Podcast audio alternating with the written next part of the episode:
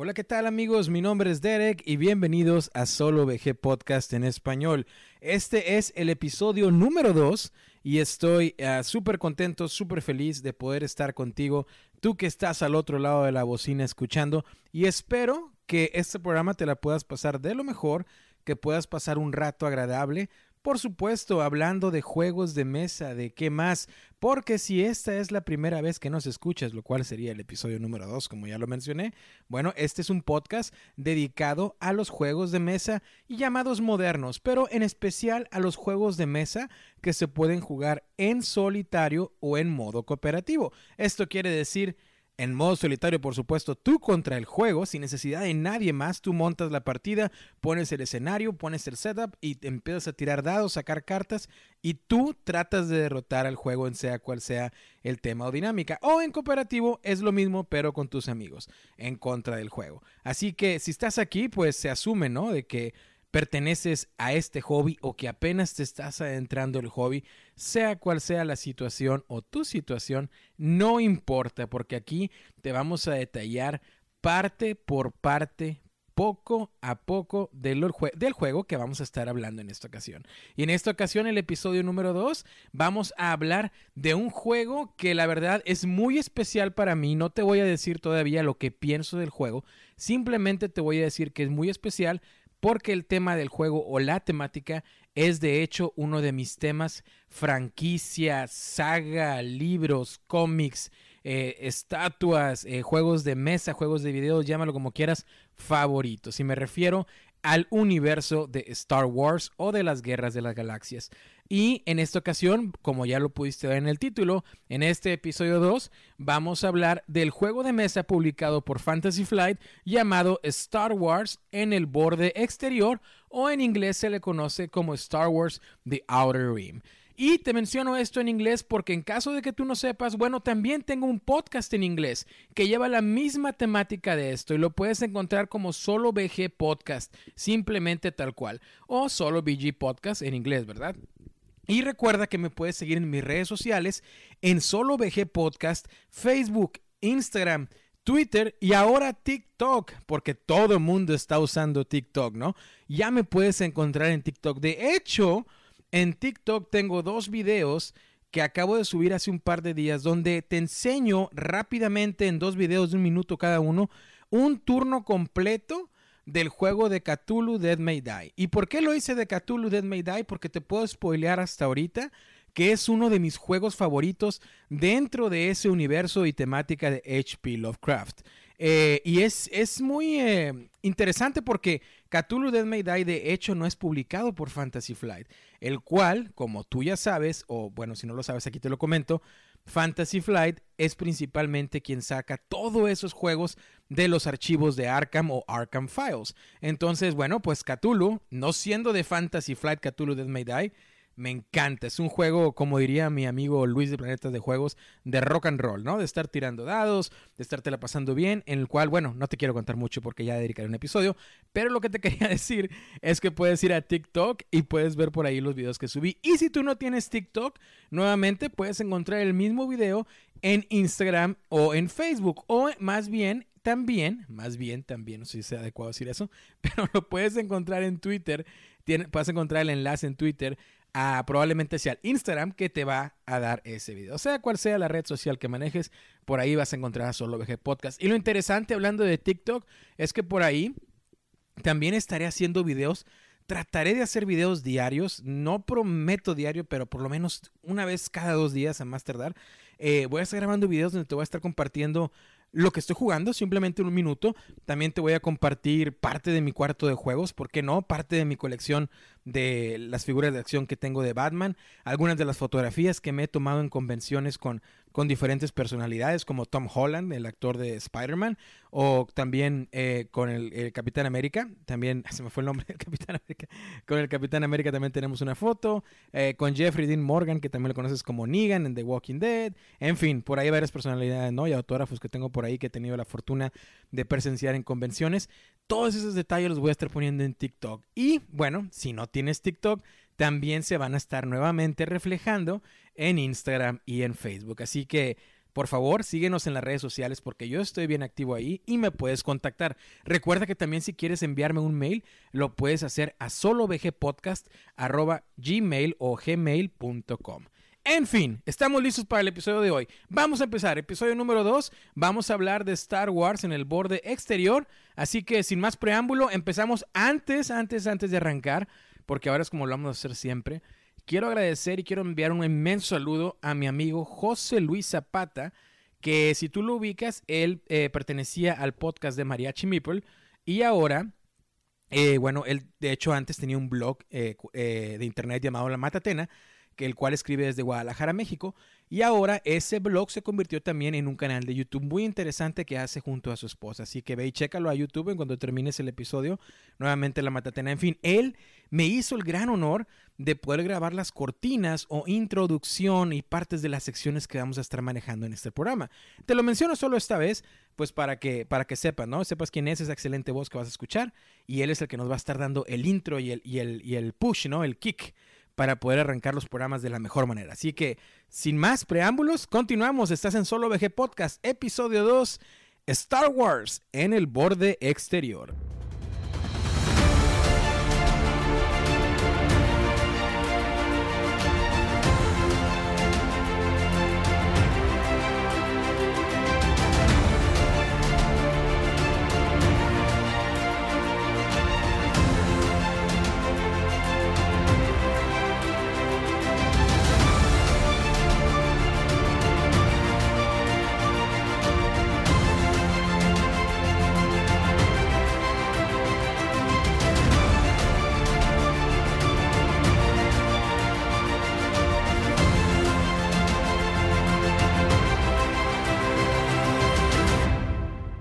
Bienvenidos a Solo BG Podcast en español. Los dejo con su anfitrión, Derek Rodríguez. Y ahora sí, ya estamos listos para, para escuchar, no, bueno, sí, para que tú escuches al otro lado de la bocina y yo seguir hablando.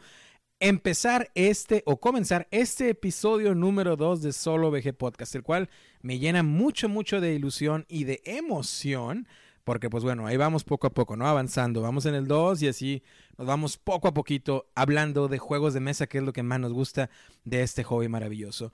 Eh, antes, como siempre, antes de, empezar ahora sí con el juego y con las secciones, te quiero comentar lo que he estado jugando, más o menos brevemente contarte lo que he estado jugando, eh, qué opino un poquito así brevemente de cada juego, eh, en caso que no lo conozcas, bueno, la mecánica, ¿no? Y todo eso. Pero de muchos juegos no te voy a dar mi reseña completa en este momento porque muchos de ellos tendrán su lugar en un episodio. Así que pues bueno, vamos a empezar, ¿no? Fíjate que he estado jugando Wingspan. Wingspan que es publicado por eh, Stone Meyer Games eh, y es diseñado por Elizabeth Hargrave. Y es un juego que la verdad, tú sabes bien que ha estado causando mucha sensación básicamente en todo el mundo, ¿no? Y es increíble como ahorita si tú tratas de conseguir el Wingspan, por lo menos en América Latina o, aquí en Estados Unidos, que es desde donde grabo, em, es muy caro. Lo encuentras en 130 dólares, 140 dólares en las diferentes tiendas online, lo cual es, es carísimo porque el juego base te cuesta alrededor de unos 50 dólares, 60 dólares si lo compras eh, en, un, en, un, mundo normal, ¿no? Le llamo, que es cuando salió, cuando lo preordenaste o en fin. En fin, he estado jugando Wingspan. La verdad que Wingspan es uno de esos casos muy raros en los que, bueno, tú me irás conociendo durante los episodios, pero yo soy un tipo de jugador que me dejo llevar mucho por el tema del juego. Es decir, yo estoy en la tienda de juegos, voy paseando, ¿no? Y, estoy en la, en la, tienda de juegos y veo un juego que tiene una temática, por decirlo así, Cthulhu, ¿no? Y a, a, veces no sé mucho del juego, pero ya el tema ya me atrae. O en este caso, como hoy, ¿no? Star Wars, ah, me atrae. Y probablemente no sea un buen juego, pero ya, ya me enganchó. Hay otro caso muy concreto, por ejemplo, de Volver al Futuro, Back to the Future. Hay un juego por ahí de IDW Games o de IDW eh, Games. Ellos publicaron un juego, ah, Back to the Future, creo que se llama La aventura en el tiempo. Juego malísimo, malísimo. Pero el tema me atrajo y lo compré, y lo compré a ciegas. Y tú me irás conociendo que, bueno, compro muchas cosas a ciegas y simplemente me dejo atraer por el tema. En fin, hay, hay varias cosas que me, que me llaman la atención en los juegos. Volvemos a repetir, el tema es uno de ellos. En el caso de Wingspan, no me llamaba nada la atención el tema de los pajaritos, ¿no? O de las aves. Para nada. Eh, yo veía que todo el mundo se volvía loco, Stone Meyer Games, después de ver eh, juegos grandiosos como Side, que es uno de mis favoritos y sé que a muchos de ustedes probablemente no les guste Side, para mí es uno de los mejores en, cuanto a su categoría, ¿no? Pero en fin, Viticulture, eh, en fin, ha tenido muchos, muchos éxitos, Charterstone también Stone Meyer Games. Entonces, cuando vino Wingspan, todo el mundo de que no, sí, igual como lo que ocurrió con Tapestry, ¿no? Pero Wingspan como que un poco más. En fin, salió el juego este, y lo jugué eh, precisamente en casa de un amigo. Y la verdad cuando lo jugué me sorprendió bastante. Y es como cuando dicen, no juzgues un libro por su portada, ¿no? Ocurrió lo mismo para mí. Eh, lo disfruté mucho, las mecánicas del juego. Eh, algunos lo llaman abstracto porque pudieras poner cualquier tipo de tema, pero en este caso, bueno, el, el, arte y Elizabeth y Stonemeyer decidieron ir con pájaros este, o aves. Eh, y la verdad el tema no es algo que a mí en lo particular me llame mucho la atención. Pero en fin, el juego es bueno, lo disfruté mucho. Y cuando lo jugué, acababa de salir a la venta en Estados Unidos y tuve la oportunidad de comprarlo. Y lo compré con la idea de más que nada jugarlo con mi esposa. Dije, a lo mejor es un tema que a ella le puede interesar un poquito más y cualquier excusa que pueda hacer para traerla a la mesa me sirve de maravilla. Así que decidí obtener el juego y la verdad lo he disfrutado. Le he dado unas cuantas partidas, probablemente algunas siete u ocho partidas desde lo que lo obtuve. Eh, no lo he jugado en solitario aún porque nuevamente, a pesar de ser un buen juego y a pesar de escuchar muy buenas reseñas del modo solitario, simplemente el tema no me atrae para estar yo solo en la mesa jugando Wingspan, ¿no? Sí lo quiero hacer por, por el motivo de crear un episodio de reseña, tanto para el podcast en inglés como para el podcast en español, pero, pues te soy honesto, amigo y amiga, hasta ahorita no he jugado Wingspan solitario. Lo que he jugado Wingspan a dos, tres, cuatro jugadores, me parece, incluso a cinco, en alguna, alguna ocasión lo jugué. Eh, me parece un buen juego, un juego rápido, mecánicas rápidas. Se ve lindo en mesa, como dirían mis amigos en España, se ve chulo en mesa. Eh, y de hecho, eh, me, encanta la, torre para tirar los dados, que es pues, en inglés se llama bird feeder, ¿no? Que es como para alimentar a los pajaritos. Y tú tiras los dados por ahí y es una torre que ya te incluye para tirar el dado. Y me parece fantástico, los componentes me parecen muy bonitos. La calidad de las cartas es buena. Eh, me gusta mucho que por ahí trae eh, la bandeja o el tray, ¿no? Para dividir las cartas. En fin, no te quiero decir más porque quiero jugarlo en solitario para poder hacer una reseña. Pero te quiero comentar que he estado jugando Wingspan. Y si tú lo has jugado, pues eh, espero escuchar también tus comentarios en las redes sociales que ya mencioné. También he estado jugando Dice Town. Jugué Dice Town por ahí. Eh, o el pueblo de los dados se llamaría en español. En caso de un amigo, es un juego de temática western o del viejo oeste y simplemente vas tirando dados jugando póker. Entonces, si a ti te gusta el póker y te gusta tirar dados, probablemente este juego sea para ti. ¿Y en qué consiste? Bueno, tiene una mecánica muy similar al Yahtzee, ¿no? Que vas a tirar los dados y seleccionas uno por turno o más si tienes la manera de guardar más con dinero durante el juego y te vas quedando con una mano de póker. Y al final eh, ya cuando se hayan resuelto todos en la tirada alrededor de la mesa, bueno, van a ir surgiendo diferentes acciones de, de acuerdo a la cantidad de carta que tienes. Es decir, por un ejemplo, el que tenga más reyes, por así decirlo, eh, es el que va a obtener, no sé, una carta que te da habilidades. Y el que tenga más eh, cuinas, pues es el que te va, es el que va a agarrar todo el dinero que hay en la mesa, ¿no? Y el que tenga la mejor carta de póker, bueno, es el que va a agarrar eh, cartas de puntos de victoria. Y así sucesivamente. Entonces es un juego que se juega muy rápido. Creo, no estoy muy seguro si está diseñado por Antoine Bausa. No estoy muy seguro. Pero, eh, como les digo, es un juego que la verdad me llamó mucho la atención. No lo conocía.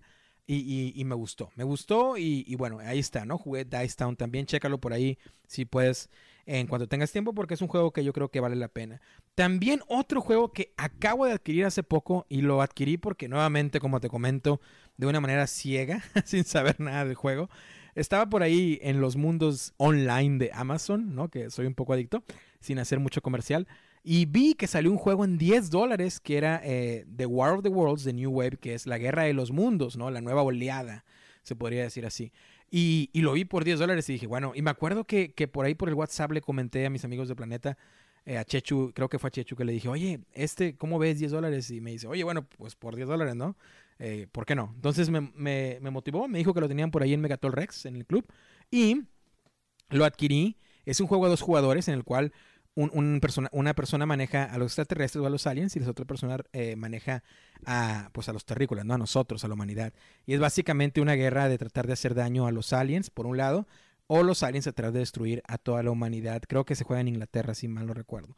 Eh, es básicamente también un constructor de mazos en el cual vas a tener una, unas opciones, cinco cartas de oferta que puedes ir comprando durante los turnos. Y pues bueno, vas a jugar tus cartas y vas a moverte de un lugar adyacente al otro y tratar de matar humanos. Y si eres los humanos, tratar de disparar a los aliens, ¿no? Que no los puede destruir, pero les puede hacer daño. Y el primero que, ya sea que tú mantes, creo que son 35 humanos si eres los aliens, o hagas 35 puntos de daño a los aliens si eres el humano, pues ganas el juego. Es un juego entretenido y la verdad por 10 dólares creo que valió la pena.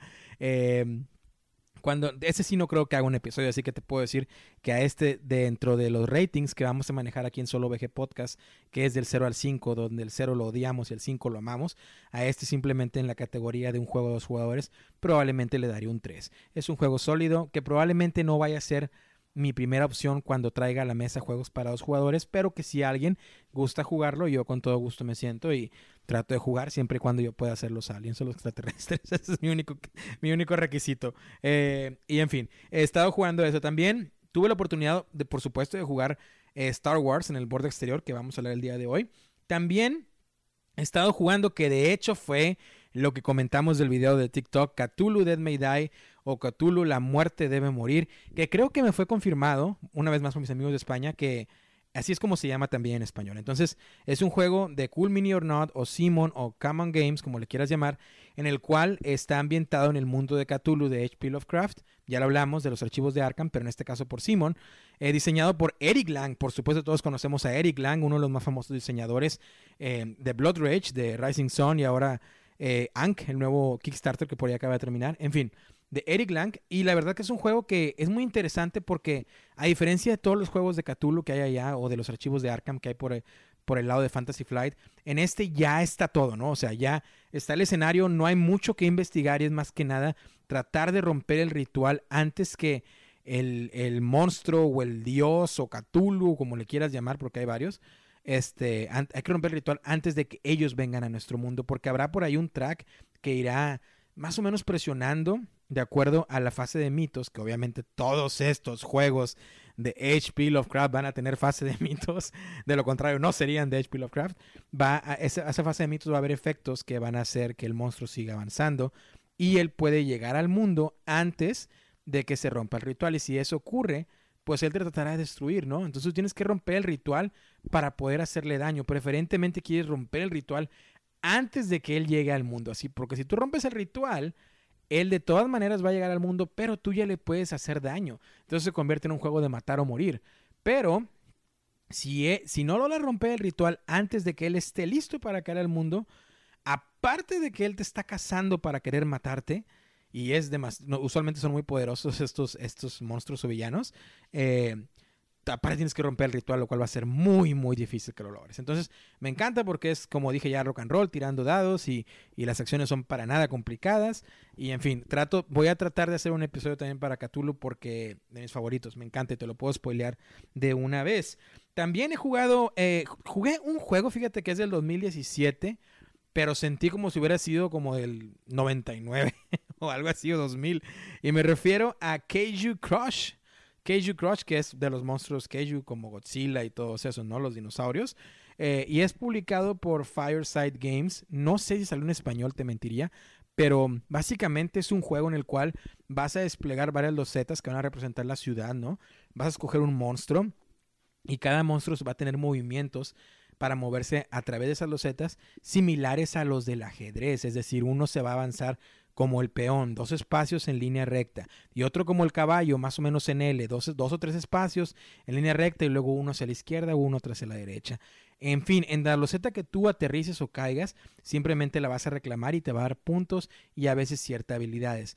Lo interesante del juego y lo más emocionante del juego que me tocó experimentar junto, junto con mi esposa fue de que puedes iniciar batallas entre los jugadores, es decir, entre los monstruos, y las batallas tienes un pequeño mazo de cartas que vas a sacar 5, como en la mayoría de los juegos, pero la mecánica es bien sencilla. Es básicamente un piedra, papel o tijera, pero en este caso es cola, cabeza, manos, pies, espinas y, y una cosa va a derrotar a la otra y así, ¿no? Entonces básicamente es jugar al piedra, papel o tijera, como digo, con cartas y el que gane pues reclama, reclama puntos de victoria o la loseta del jugador oponente. Entonces es un juego muy sencillo. Eh, yo la verdad tampoco voy a dedicar un episodio a este juego.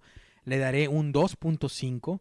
¿Por qué? Porque el juego a pesar de 2017 se siente viejísimo, viejísimo. No es un mal juego. Es simplemente, hay juegos, por ejemplo, como el que voy a mencionar, Small World. Jugué Small World. Small World es un juego que en mi opinión, en mi opinión, lo puedes sacar ahorita a mesa y sí se va a ver viejo probablemente por el arte del tablero, los tokens, qué sé yo, pero las mecánicas no se sienten viejas.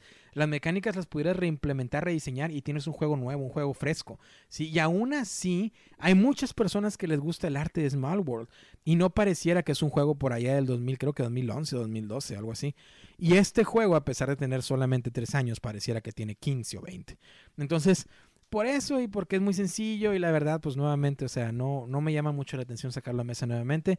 Yo creo le daré un 2.5 y pues por ahí, este, si algún amigo viene a casa, pues lo regalaré, ¿no? No creo que me quede mucho con él. También otro que he jugado que es de mis favoritos es Horrified, que es, eh, Horrified es un juego de los monstruos de eh, Estudios Universal o Universal Studios que juegas contra Frankenstein y su novia, contra la momia, contra el conde Drácula, contra el hombre invisible, contra la criatura del, del, pantano, en fin, contra esos monstruos ya famosos, ¿no? Y es un juego muy, muy entretenido, totalmente cooperativo, se puede solear perfectamente y te divierte bastante. A mí la temática de los monstruos me divierte bastante. Y pues básicamente es como si fuera un, el desplegado pareciera un pandemic, ¿no?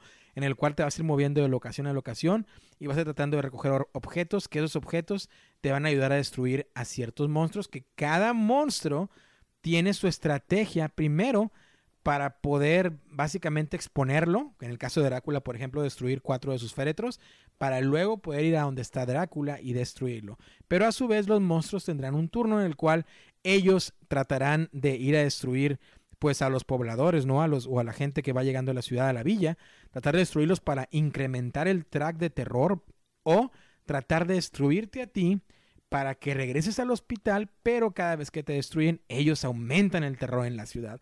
O como en el caso, por ejemplo, de Frankenstein y la novia, si tú no, si tú no logras este, resolver el acertijo ¿no? que te propone el juego, que es de, le llama el juego de tratar de humanizarlos un poquito. Si ellos dos terminan en la misma locación, como todavía no están humanizados y no saben cómo, cómo convivir entre ellos y más que nada saben destruir porque son monstruos, ellos también incrementan el terror al hacer eso y lo regresan cada uno a su espacio. En fin, cada monstruo tiene un, puzzle o un acertijo diferente y por lo regular cuando ellos eh, logran hacer ese tipo de cosas antes de que tú lo evites, también va a subir el terror en, la ciudad y hay un track del terror que llega hasta el 8 me parece y si llega a eso pues el juego termina. Ya te spoileé mucho las mecánicas porque también quisiera hacerle un episodio a este juego. Así que hasta ahí me quedaré con Horrified.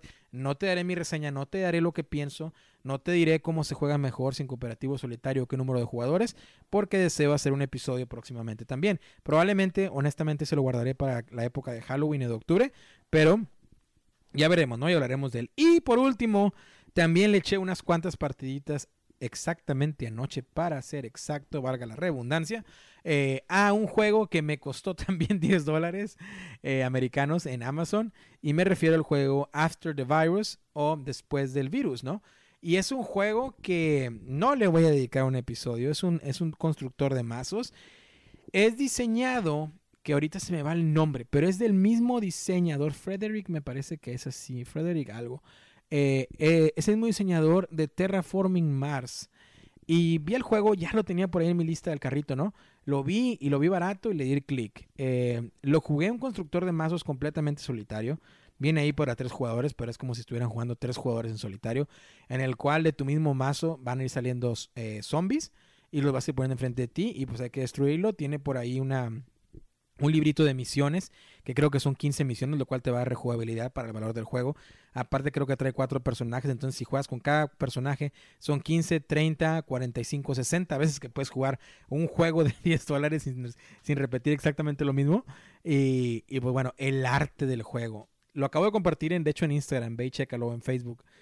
Dios mío, el arte del juego es de lo más horrible que he visto últimamente, o probablemente lo, de lo que he visto en juegos de mesa. Es horrible, pero también por ahí alguien me comentó, bueno, ¿qué esperabas por 14 dólares? No, 10 dólares. Algo así que vendrían siendo en pesos mexicanos como 200. Y digo esto porque yo soy mexicano. Em, pero el arte hubiera sido mejor que no hubieran puesto nada. Que no hubieran, porque nada más las puras, las puras letritas y algo, ¿no? Lo que dice, lo que hace. O, o algo más caricaturesco. Es como un arte como, ¿cómo decirte? Como si fuera queriéndolo hacer como que animación 3D, algo así, pero también entre carica. No, no, no, no sé cómo escribírtelo, pero chécalo ahí por ahí las fotos. Digo, tampoco es como que no, no puedo jugarlo porque está muy feo. No, el arte es muy de muy baja calidad. El juego es bueno y es sólido, y la verdad, y me divierte. Digo, le eché cuatro partiditas rapidito, pero y, quiero jugarlo más. quiero, quiero tratar de, de experimentar ahora los juegos que le llaman ellos largos, más complejos para ver cómo en realidad sacar el jugo al juego. Pero es un buen juego, es un buen juego definitivamente. Yo le doy probablemente en el modo solitario un 3, un, un, 3 muy sólido. Es un juego bueno que si tengo ganas de jugar algo de temática zombie, constructor de mazos y rápido, que no necesita hacer mucho cera, probablemente lo traeré a mesa. Eh, es un juego que también lo puedo llevar a todas partes y no sé si voy por ahí de vacaciones o algo y voy a estar en cuestiones de vacaciones de trabajo o no sé y quiero cargar algunos jueguitos de caja pequeña, pues este puede ser una buena opción. No es un mal juego. Pero el arte, chécalo en Instagram, solo VG Podcast o Facebook para que veas. En fin, ahora ya pasamos casi 25 minutos hablando de todo menos del programa del día de hoy, que es Star Wars en el borde exterior. Y para empezar, este va a ser creo que el primer programa que va a tener ya las secciones determinadas. Vamos primero a ver cómo se ve la caja y la portada del juego, qué nos dice, qué nos atrae y te voy a contar si realmente este es un juego que si tú lo ves en una estantería en la tienda o en casa de un amigo te va a llamar la atención o si vas a pasar tú o el juego desapercibido completamente. Así que vamos con la primera sección del programa. Caja y portada. Muy bien, y ahora sí vamos a hablar de la caja y la tengo aquí y siempre me encanta hacer esto. Mover ahí la caja y los componentes, ¿no? Para que veas lo que va a haber. Porque ya vendrá el audio unboxing ¿no? dentro de la caja. Ok, Star Wars en el borde exterior. Tienes por ahí en la portada nada más y nada menos que el halcón milenario volando fuera de los del campo de asteroides y todos los TIE Fighters detrás de él, los, las naves imperiales tratando de cazarlo. Pero hay otra nave que parece que es de un cazarrecompensas o un Bounty Hunter atrás, no, la, no lo logro reconocer bien, pero tienes fantástica portada del halcón milenario. Si yo veo esta portada en la tienda, ciegamente voy y compro el juego. Pero nuevamente porque me gusta mucho Star Wars, ¿no? Pero yo creo que incluso si no eres fan de Star Wars, ves esta portada y dices, ¿sabes qué? Lo quiero, quiero echar unas partidas. Y la portada muy bonita, muy bien ilustrado. Y te va a decir que es un juego de caza recompensas, mercenarios y smugglers de 1 a 4 jugadores. Y este juego es diseñado por Cory Kanishka. Cory Kanishka Creo que fue el último juego que diseñó para Fantasy Flight porque ahora está con una editorial independiente, que no recuerdo bien el nombre, pero Cory Kanishka colaboró, por ejemplo, en Mansiones de la Locura. De hecho, también él es el diseñador de uno de los juegos más famosos y más difíciles en solitario, que es el Space Hulk Dead Angel. Entre, creo que Eldritch Horror también él, participó por ahí, los Arkham Horror. En, en fin, Cory Kanishka, eh, de hecho también creo que en el juego de miniatura de Star Wars. Eh, ha estado en infinidad de juegos de Fantasy Flight. Entonces, Koji Kanichka, buen diseñador, está aquí, entonces eso es un parte garantía, ¿no? De un juego. Siempre me trato de basar mucho en el diseñador también. Por los costados de la caja tendrás a Lando Carician, que está jugando por ahí un juego de cartas, obviamente espacial, y también a uno de mis personajes favoritos, que es Sir Boba Fett que te doy el spoiler, si quieres, si tú ves la serie del Mandalorian, baja el volumen en 3, 2, 1, spoiler. Boba Fett dicen, se dice que estará en la temporada número 2 de The Mandalorian, así que no puedo esperar para ver la segunda temporada de esta serie 100% recomendable. Regresamos al sin spoiler en 3, 2, 1. Ya, se acabó el spoiler, sube el volumen. Ok, este... Y también por detrás del juego tienes la narrativa de lo que te cuenta, de qué va el juego y tienes desplegado en mesa cómo se va a ver el juego. Lo único que tienes que evitar porque todos los componentes los vas a ver así en tu mesa. Nada más no vas a ver los asteroides que están atrás. A menos que tengas el mat oficial de Fantasy Flight. Que si puedes obtenerlo te lo recomiendo porque está muy bonito o muy chulo. Pero tienes a los asteroides atrás y tienes el Star Destroyer. Por supuesto, la nave gigantesca imperial viniendo hacia, hacia acá, hacia el frente de la caja, para destruir a esos cazas recompensas y a esos rebeldes.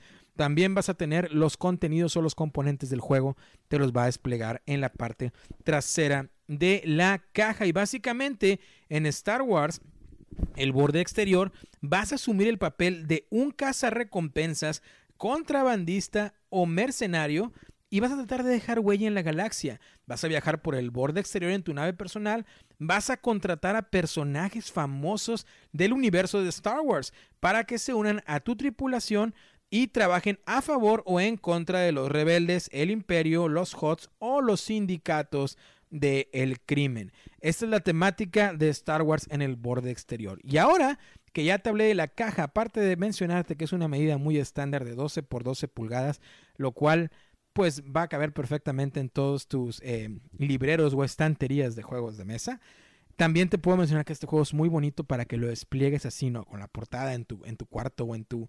Donde tengas, donde sea que tengas los juegos de mesa para que lo tengas desplegado ahí. Porque se va a ver muy bonito, muy llamativo y tus amigos te aseguro que cuando lleguen van a querer jugar ese juego. Y ahora que ya te hablé de la caja y la portada, vamos a ver qué encontramos en la siguiente sección, que es dentro de la caja, que es nuestro famoso audio unboxing. Dentro de la caja. Muy bien, y ahora sí, aquí empiezo a mover la caja. Vamos a abrirla, vamos a ver qué, encontramos adentro de la caja. Ok, ya la empezamos a abrir. Lo primero que vas a encontrar son, obviamente, obviamente, como Fantasy Flight, ya es tradición, dos libros de instructivo. El primero que te va a enseñar a cómo jugarlo y el segundo que va a servir de referencia. Que de hecho, fíjate que para este juego no está mal, ¿eh? No está mal porque el que te enseña a jugar eh, es muy sencillo, muy fácil de seguir, son unas cuantas páginas nada más, con ilustraciones muy buenas, con ejemplos muy buenos. Y eh, la regla de referencia, pues básicamente es eso, ¿no? Palabras claves que vas a tener que ir de vez en cuando a ver cómo se, eh, cómo evoluciona la acción o qué hace la palabra, qué, qué causa, en fin. Pero en realidad no, no lo veo yo como dos libros instructivos, lo veo más como eso, como un, uno te voy a enseñar a jugar y el otro es, bueno, cuando tengas dudas en ciertas palabras o acciones, bueno, vienes acá y pues bueno, ¿no? Pero te va a enseñar a jugar. ¿Qué es lo que vas a encontrar dentro de la caja? Vas a encontrar 12 eh, hojas o hojitas o eh, losetas, como le quieras llamar, que van a representar a cada nave. También vas a tener cuatro áreas de jugador, que es un, un poquito del material de cartón, ¿no? Muy estándar, que es tu área del jugador. Que ahí vas a poder poner unos tokens que con ellos vas a manejar la influencia que tengas, ya sea positiva o negativa o neutral, hacia los rebeldes, hacia el imperio, hacia los HOTS o hacia el sindicato del crimen. También tendrás un espacio para que pongas tus cartas de personajes que también van a incluir en los componentes. También vas a encontrar infinidad de cartas de diferentes tipos que esas van a ir al mercado. Van a ser cartas donde van a cartas de naves, cartas de trabajo, cartas de cargamento, en fin, muchas diferentes de eh, cartas también que van a ayudarte a, fomentar o a mejorar tu equipo del personaje o a ayudar al, al, equipo de la nave.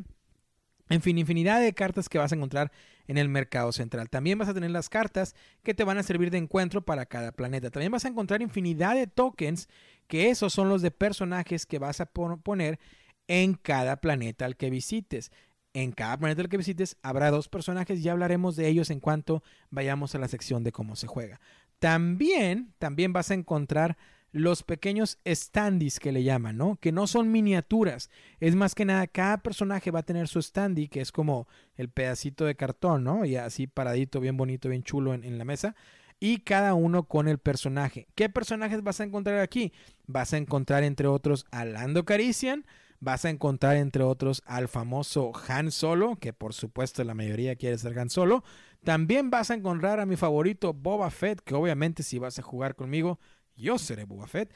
Y también vas a encontrar a Jean Erso de la película de Rogue One. También a Doctor Afra, que por cierto está por salir el nuevo cómic de Star Wars, que va a ser basado en Doctor Afra, eh, que creo que ella es de los rebeldes. Y eh, entre otros, ¿no? Creo que y G88 también está por ahí. En fin, varios de los, de los famosos cazarrecompensas de Star Wars, ahí los vas a encontrar.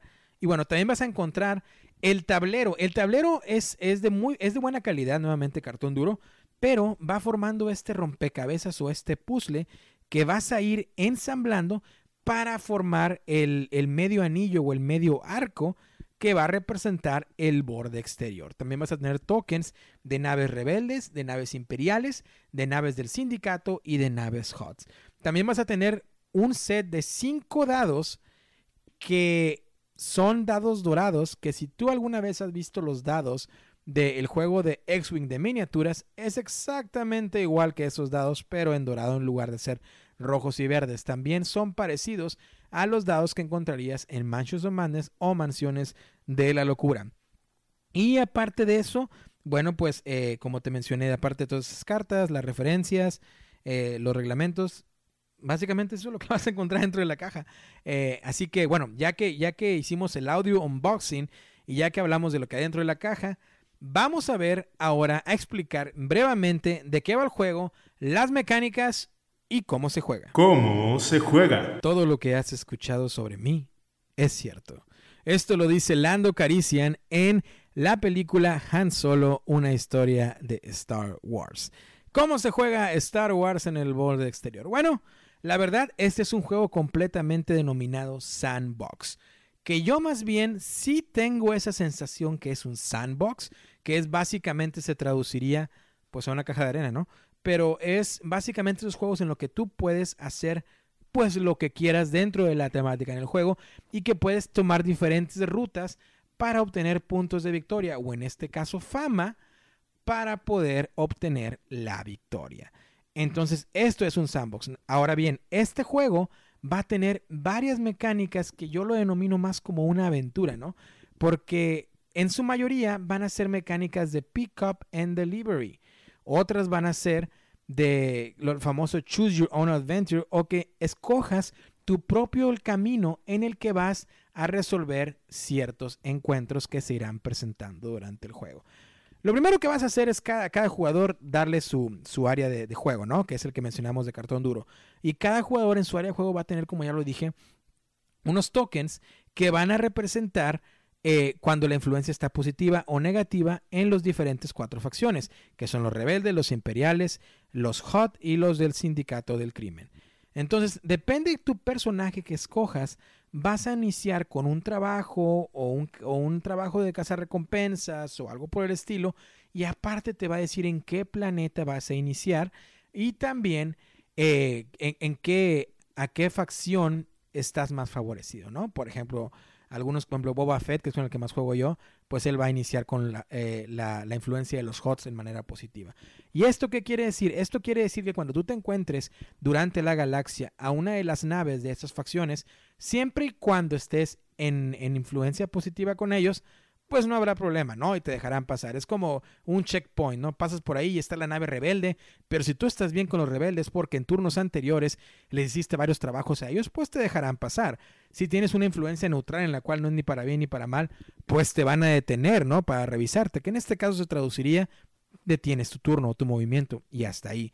Pero cuidado, si tu influencia es negativa, es decir, hiciste un trabajo para los rebeldes, el cual te subió la influencia con ellos, pero te detiene una nave imperial, pues obviamente vas a tener que luchar contra esa nave imperial. Es una de las cosas que puedes hacer durante el juego para recaudar créditos, porque con los créditos podrás comprar trabajos, podrás mejorar tu nave y hacer infinidad de cosas. Entonces, en tu turno, lo primero que vas a hacer es, vas a escoger una de las tres opciones. Primera opción que tienes, moverte, viajar por el borde exterior con, de acuerdo a la velocidad de tu nave y obviamente quieres viajar a destinos a los cuales tienes que ir para realizar un trabajo o entregar alguna, algún cargamento o qué sé yo, ¿no? Varias cosas. Bueno, entonces vas a decir si te quieres mover. Si no te quieres mover, lo que puedes hacer es simplemente recaudar crédito o dinero, que es el, ese modo de denominación que va a tener el juego. Los créditos, ¿no? Los famosos créditos de Star Wars. Entonces puedes tener 2.000 créditos si no deseas moverte. O la tercera opción es si te derrotaron en el turno anterior o tu nave está destruida, puedes sanar todas tus heridas y también recuperar la nave al 100%. Entonces puedes hacer esas tres acciones. Lo siguiente que puedes hacer en tu turno es, siempre y cuando estés en un planeta del borde exterior, puedes entrar al mercado, que el mercado son infinidad de cartas que vas a tener por ahí en medio del tablero.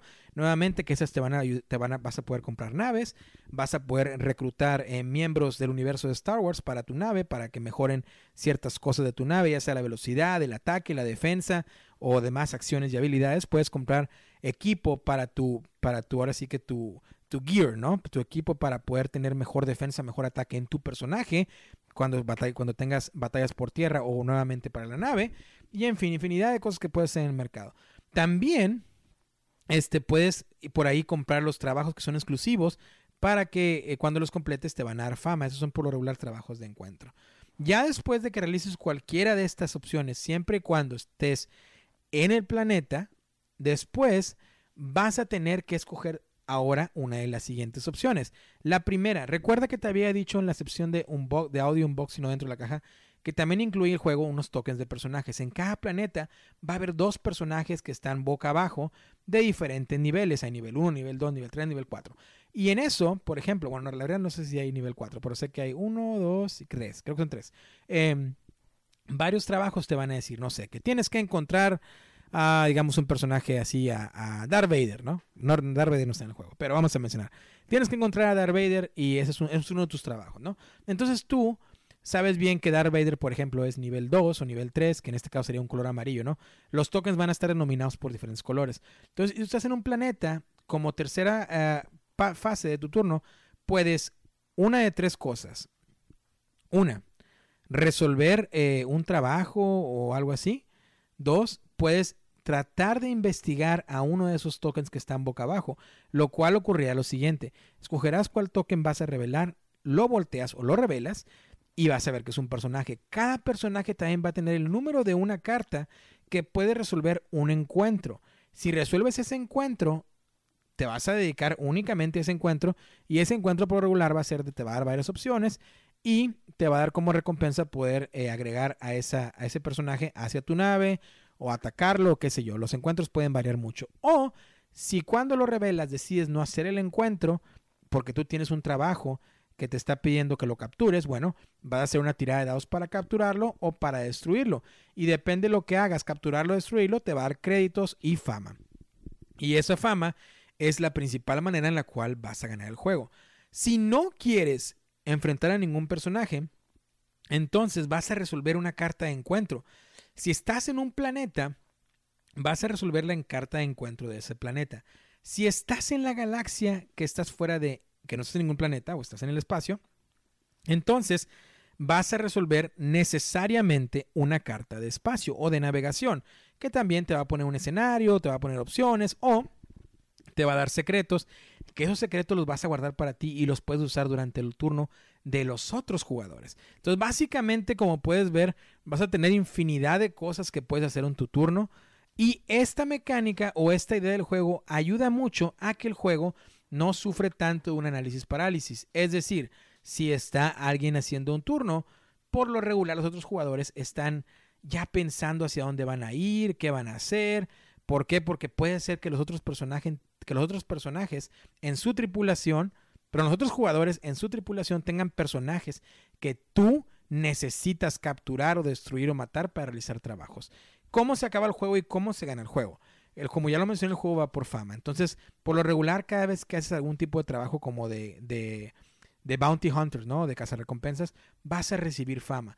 Y el primero que llegue a 8 famas, perdón, a 10 famas, gana el juego. Si quieres extender el juego más largo, se puede jugar hasta de 12 famas o 12 puntos de fama. Que ya hablaremos de eso en mis impresiones del juego, si, si está bien o no. Pero bueno, es básicamente la, una de las muchas mecánicas del juego, porque como yo lo dije, es completamente un sandbox. Si lo comparo con otros juegos, probablemente sería como Western Legends. Western Legends me encanta y es un sandbox puro. La desventaja de Western Legends o leyendas del viejo oeste es que ese no se puede jugar en solitario. E incluso a dos jugadores es malísimo. El juego se disfruta muchísimo a tres o más. Hay un, por ahí un fan made o alguien hizo por ahí en la Board Game Geek una, un modo en solitario, pero la verdad, para nada. O sea, para ese juego.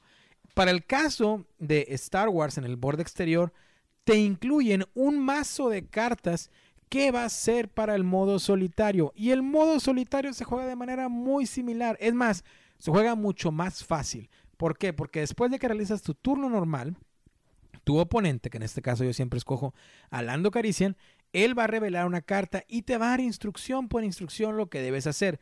Por lo regular, la mecánica de ese jugador artificial va a ser obtener créditos porque al final de su turno, por lo regular, él puede gastar 8000 créditos por un punto de fama. Y él también va a estar tratando de completar trabajos para que le den créditos para obtener fama. Él obtiene fama muy rápidamente. Entonces es un, buen modo solitario en el cual vas a competir contra él lo más rápido que puedas porque nuevamente él, si algo es bueno, si algo es bueno para hacer, es para recaudar fama. Y la verdad, se juega muy bien porque este, él va va a ir adquiriendo trabajos, como te dije, sus cartas cada vez que las vaya revelando te va a ir diciendo bien sencillamente lo que el jugador artificial va a estar haciendo. Así que básicamente como se juega solitario, es la única diferencia a cómo se jugaría en competitivo de dos a más jugadores hasta llegar al número 4 que es el máximo. En fin, también te debo decir que Fantasy Flight dice que este juego se juega de 2 a 3 horas y precisamente de eso vamos a hablar en nuestra siguiente sección donde te digo si prefiero jugar este juego en particular en modo solitario o en competitivo. Nuestra reseña competitivo. Muy bien, y ahora ya estamos en esta sección que yo creo que es mi favorita, ¿no? Porque te digo realmente lo que pienso del juego, lo bueno, lo malo, qué puntos le veo, qué, qué debilidades le veo y si realmente te lo recomiendo. Primero que nada, Star Wars en el borde exterior, la ilustración es muy bonita y se ve muy, muy, muy bonito desplegado en mesa. Sobre todo si eres un fan del universo de Star Wars. Puntos en contra, vamos a empezar con lo malo.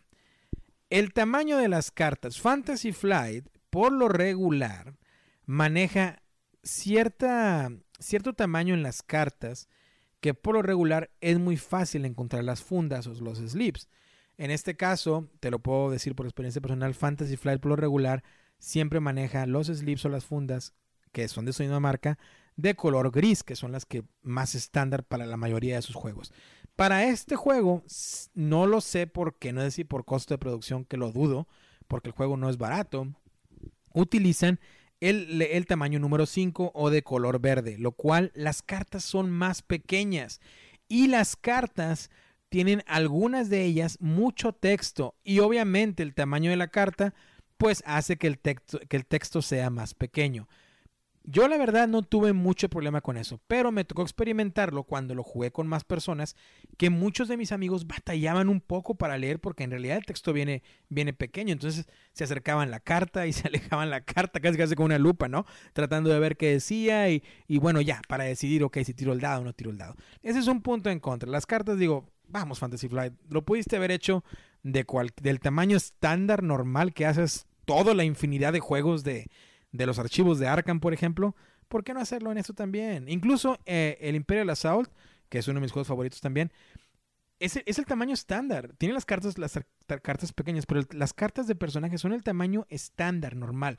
¿Por qué Fantasy Flight hiciste las cartas pequeñas? Vuelvo a repetir, yo no tuve ningún problema con eso, pero sí fue un poco incómodo y, me di cuenta que era incómodo para mis amigos que estaban jugando pues estar con ese problema, ¿no? Entonces, por ahí puede ser un poquito, un poquito la tachita, ¿no? O el punto en contra. ¿Qué otro punto en contra? El tiempo. Y fíjate que te lo dice un fanático de Star Wars. El juego es larguísimo si lo juegas a tres o cuatro jugadores. Sí, en realidad llega a durar hasta tres horas, pero el modo solitario a veces dura, no sé, una hora y media, dos horas. Eh, puede ser más corto, obviamente, si juegas los turnos más rápido. Y no es tanto por el análisis parálisis, es porque te tienes que detener en tu turno para ver qué vas a hacer porque puedes tomar diferentes estrategias durante el juego. Y, y, vaya, los otros personajes no es como que estén perdiendo el tiempo y tomando una cerveza o botana mientras el otro se decide a ver qué hace. No, también están pensando qué hacer, pero es demasiado el tiempo. En lo personal pienso que si a un juego solitario le voy a dedicar dos horas, prefiero traerme el Match Night a la mesa o el Imperial Assault y jugar con la aplicación, ¿no? Que tardaría dos, dos horas más o menos, pero bueno, estás hablando de otro tipo de juegos. Incluso el Cthulhu Death May Die que me encanta, el escenario va a ser de una hora, así más o menos. Entonces, el, el, el tiempo en el juego yo sí le veo un poquito el factor en contra. Ahora bien, esto creo que se puede arreglar de manera fácil, pero ahí caeríamos en otro tema que es la modificación de reglas en casa. Eh, hay personas que no tienen ningún problema con eso, hay personas que estamos en contra de eso, pero en este juego, fíjate creo que no afectaría mucho, ¿eh? Porque yo creo para solucionarlo, si lo quiero traer a mesa otra vez con tres o cuatro jugadores, en lugar de llegar a 10 puntos de fama, probablemente trataría de llegar 5 o 6 puntos de fama y hasta ahí, ¿no? Y creo que como quiera se podría desarrollar bien, porque esto nos lleva al otro punto en contra. Es un juego que hasta cierto punto puedes sentir la mecánica de un engine builder. ¿Por qué? Porque te va a tomar un par de turnos o muchísimos turnos en empezar a mejorar tu nave y empezar a traer a más tripulantes a tu nave. Que eso nos conlleva, ahora bien, a los puntos positivos. Que uno de los puntos positivos del juego y que me encanta son los personajes que vas a ir encontrando. Si tú, como yo, eres fan de las películas de Star Wars, has leído por ahí un par de libros, probablemente te has visto las series animadas como Clone Wars o Rebels, o por ahí te has este, leído los cómics, ¿no? También de, de que son de Marvel, eh, o las novelas gráficas, como le llaman algunos, ¿no? De, de Marvel, que son de Star Wars. Te va a encantar tanto como a mí encontrarte a este tipo de personajes de ese tipo de lugares. Por ejemplo, uno de mis personajes favoritos de, eh, que viene de un libro y también salió, creo que en, Clone Wars y en Los Rebeldes, es Tron. Y Tron, que es ese personaje azul que es un general del imperio, aparece en el juego. Entonces cuando aparece Tron y lo puedo reclutar como parte de mi tripulación, me, me reventó la cabeza. En fin, bastantes personajes que vas a encontrar del universo de Star Wars que, que los vas a reconocer, decir, ah, no manches, este viene aquí, este lo leí en tal cómic, este lo leí en tal libro, este lo vi en, tal serie. Entonces, eso es una sensación muy positiva y muy bonita que me da el juego. También los personajes obviamente míticos de las películas, no los vas a ver ahí. Pero eh, e, esa sensación de que la temática del juego abarca mucho a personajes que no necesariamente son los principales de las películas, me encantó y creo que es un punto, punto muy a favor del juego. Otro punto a favor, la variedad de mecánicas, a pesar que nuevamente, te vuelvo a repetir, pareciera que la mecánica principal del juego es un pick up and delivery, te darás cuenta que hay diferentes estrategias que te pueden llevar a la victoria. Entonces, esa, esa diversidad de estrategias y de mecánicas que puedes hacer, incluso las mecánicas de encuentro, en la cual, no sé, te voy a inventar algo. Por ejemplo, te dice que te encontraste al halcón milenario y ahí está Chubaca, ¿no? Entonces, eh, si decides eh, capturar a Chubaca, pues tienes que tirar los dados y si tiras tal pasa esto. O puedes escoger en lugar de capturarlo, reclutarlo, tira los dados. Si logras pasar el test, pasa esto, ¿no? Entonces, ese tipo de mini aventuras me encantan, me encantan. Yo soy un estoy a favor de escoge tu propia aventura y ese tipo de cosas de narrativa. Entonces me encanta y creo que este es un punto a favor del juego. Otro punto a favor, las ilustraciones son muy bonitas. A pesar de que la, narrativa del juego y la letra es muy pequeña, las ilustraciones son muy bonitas. Otro punto a favor, los standees. Mucha gente diría, las miniaturas, yo quiero miniaturas, yo quiero plástico. Yo también soy fan de miniaturas y de plástico. Pero creo que para este juego no es necesario y creo que los standees funcionan muy bien. Ahora bien, si tú tienes el Imperial Assault y por ahí tienes las miniaturas pintadas, pues vamos, ponlas ahí y tendrás tus miniaturas que habrán perfectamente en cada lugar. La sensación que te da otro punto positivo al evolucionar tu nave, al mejorar tu nave, me encanta. Es, una sensación excelente el poder ir comprando naves y mejorar tu nave, lo cual va a mejorar tu nave obviamente con las diferentes eh, maneras de atacar, de defender, su velocidad, en fin. Al, al, al, mejorar tu nave mejoras todo en el juego. Entonces, definitivamente es un punto que también juega muy a favor de este. Y obviamente, pues que es Star Wars, ¿no? Y otro punto al final, la rejugabilidad. Es un juego que puedes traer a mesa muchas veces y, lo, vas a, lo vas a disfrutar. Y también que el modo solitario es, está muy bien hecho, está muy bien desarrollado, es muy sencillo, para nada complicado. Y este es de los juegos, que también es un punto positivo, que no tienes que ver tantos videos, ni ir a la Board Game Geek, ni ir a foros de Reddit, ni nada para aprender a jugar. Este es un juego que tú sacas el instructivo, te lo lees rapidito y ya estás jugando. Es otra cosa también que me encantó del juego y es un punto muy positivo que le doy. Ahora bien, eso nos lleva a la parte en la cual tengo que decidir si te lo recomiendo en modo competitivo o solitario. Y, por increíble que parezca, este juego, Star Wars en el borde exterior, te lo recomiendo 100% para modo solitario. Modo solitario está muy bien desarrollado, me encanta.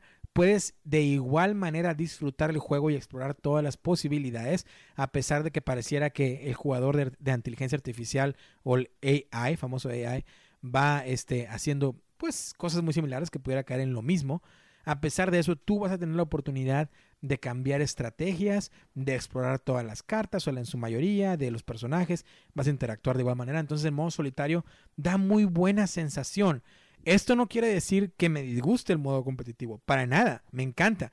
Pero sí tengo que decir que este juego me da un poquito más tendencia a jugarlo en solitario, porque nuevamente eh, yo tengo ahora sí que un pequeño ritual de que yo pongo un soundtrack con la música de, de, lo que esté jugando. En este caso pongo por ahí uno de mis álbums favoritos, que es del episodio 3, La venganza de los Sith, o también el soundtrack de Rogue One, que me encanta. Entonces los pongo por ahí y eh, me pongo a jugar y me pierdo y estoy inmerso en el juego. Pero eh, también modo competitivo funciona bien a otros jugadores, siempre y cuando estés consciente que te vas a meter en la mesa tres horas, a menos que modifiques un poquito el sistema de puntaje de fama que no sea tan largo a 10. En su defecto, como dije yo, te sugiero ponerlo a un 6 o un 5. El valor del juego. En dólares americanos, y esto sé que es muy subjetivo porque, pues bueno, eh, sé que amigos y amigas, tú estás en muchas otras partes del mundo, llámese España, llámese Sudamérica, Uruguay, Argentina, Chile, México, que es más bien Centroamérica, Latinoamérica, o Estados Unidos, Canadá. Eh, el precio del valor americano más o menos oscila entre los 60 y 65 dólares americanos. De ahí te puedes dar una idea a la moneda que, que manejes, ¿no? Entonces, no es un juego económico, por así decirlo. Entonces, al hacer e, esta inversión, bueno, tienes que tomar en cuenta nuevamente que obviamente te guste el universo de Star Wars.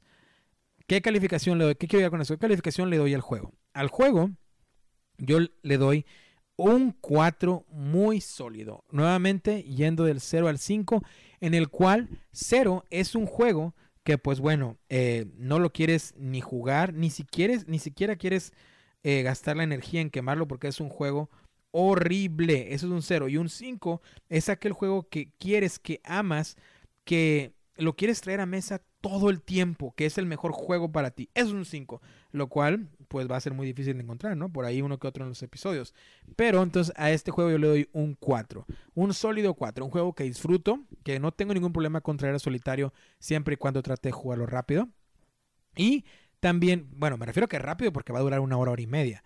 O también que puedo traer a competitivo con fans de Star Wars en la mesa, pero también poniendo las reglas de antemano de que, hey, el juego es a 10 puntos, pero vamos a jugar a 6.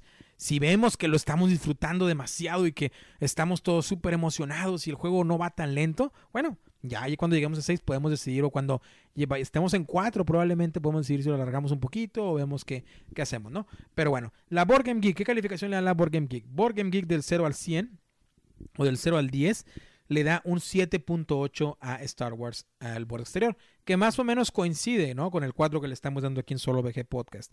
Te dice también, igual que es de 1 a 4 jugadores, que se recomienda para mayores de 14 años, lo cual estoy totalmente de acuerdo, y que tiene un peso de complejidad de 2.45 de 5, que también estoy de acuerdo con eso. No es un juego demasiado complejo, pero sí va a tener su chiste y su juguito ya cuando estés explorando todas las mecánicas. En fin, esto fue Star Wars en el borde exterior. Espero nuevamente que te hayas pasado un rato agradable. Yo me la pasé genial a tu lado. Em, espero volver a, escucharnos, eh, hablarnos. estoy con mucha emoción y mucha ilusión de grabar el episodio 3 de Solo VG Podcast y te quiero recordar nuevamente, y sé que mi amigo José Luis también te lo recordará en un momento, que nos sigas en nuestras redes sociales como Solo VG Podcast o Solo VG Podcast en Twitter, Instagram, Facebook y en TikTok, porque nuevamente estaré subiendo videos, fotos y todo lo demás. Por lo regular, tú verás que mis publicaciones son en inglés, porque también te recuerdo que tengo un podcast en inglés llamado Solo BG Podcast, solamente sin el español, eh, en el cual tenemos 63 episodios, creo. Y bueno, también puedes escuchar por ahí hablando inglés con un acento horrible. Este, entonces, si manejas un poquito de inglés, pues adelante. Y si no, pues nunca es tarde, ¿no? Para o reírte o aprender un poco o qué sé yo. A fin de cuentas es juego de mesa, así que es bueno, ¿no? Entonces, sin más, sin más por esta ocasión, muchísimas gracias nuevamente por estar en otro episodio Nuevamente espero lo hayas disfrutado. Yo lo disfruté bastante. Ojalá esta reseña te haya ayudado para decidir si quieres obtener el juego o si lo confirmar que lo quieres obtener o si lo tienes por ahí en, en, tu casa o en tu grupo de amigos pues te motive también a sacarlo a mesa y también porque no te sirva para compartir y debatir opiniones porque eso es algo muy bonito que también se presenta en el hobby. Entonces sin más por, por el momento me despido. Muchas gracias nuevamente. Mi nombre es Derek y como siempre nos vemos. Cuídate mucho. Abrazos a todos y hasta la próxima. No olvides seguirnos en nuestras redes sociales, solo BG Podcast en Twitter, Instagram y Facebook, o envíanos un email a solobgpodcast.gmail.com.